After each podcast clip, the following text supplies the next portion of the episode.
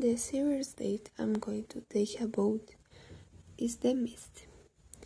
The stories take place in this small mine town in the unsteady state, where everyone knows each other and everybody takes about the life of others.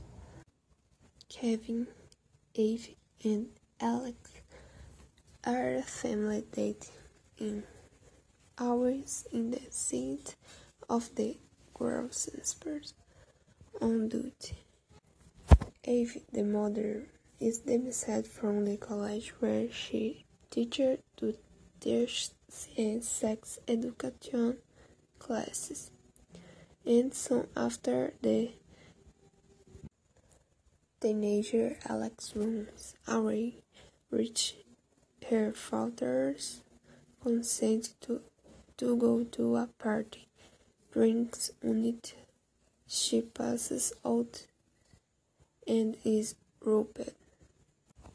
It's when the suspect and Winters begins to be questioned that, from no apparent reason, Attic for invades the city and Mysterious goes on to kill people.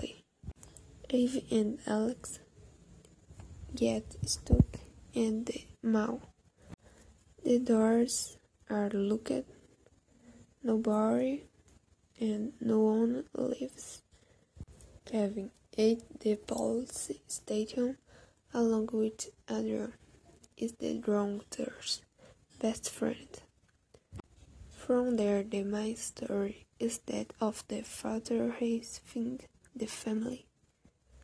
On the mission, uh, also there's of Brian and Mia, who escaped from the fire, which he thought could be useful from stealing cars, breaking down doors, and escaping him alive.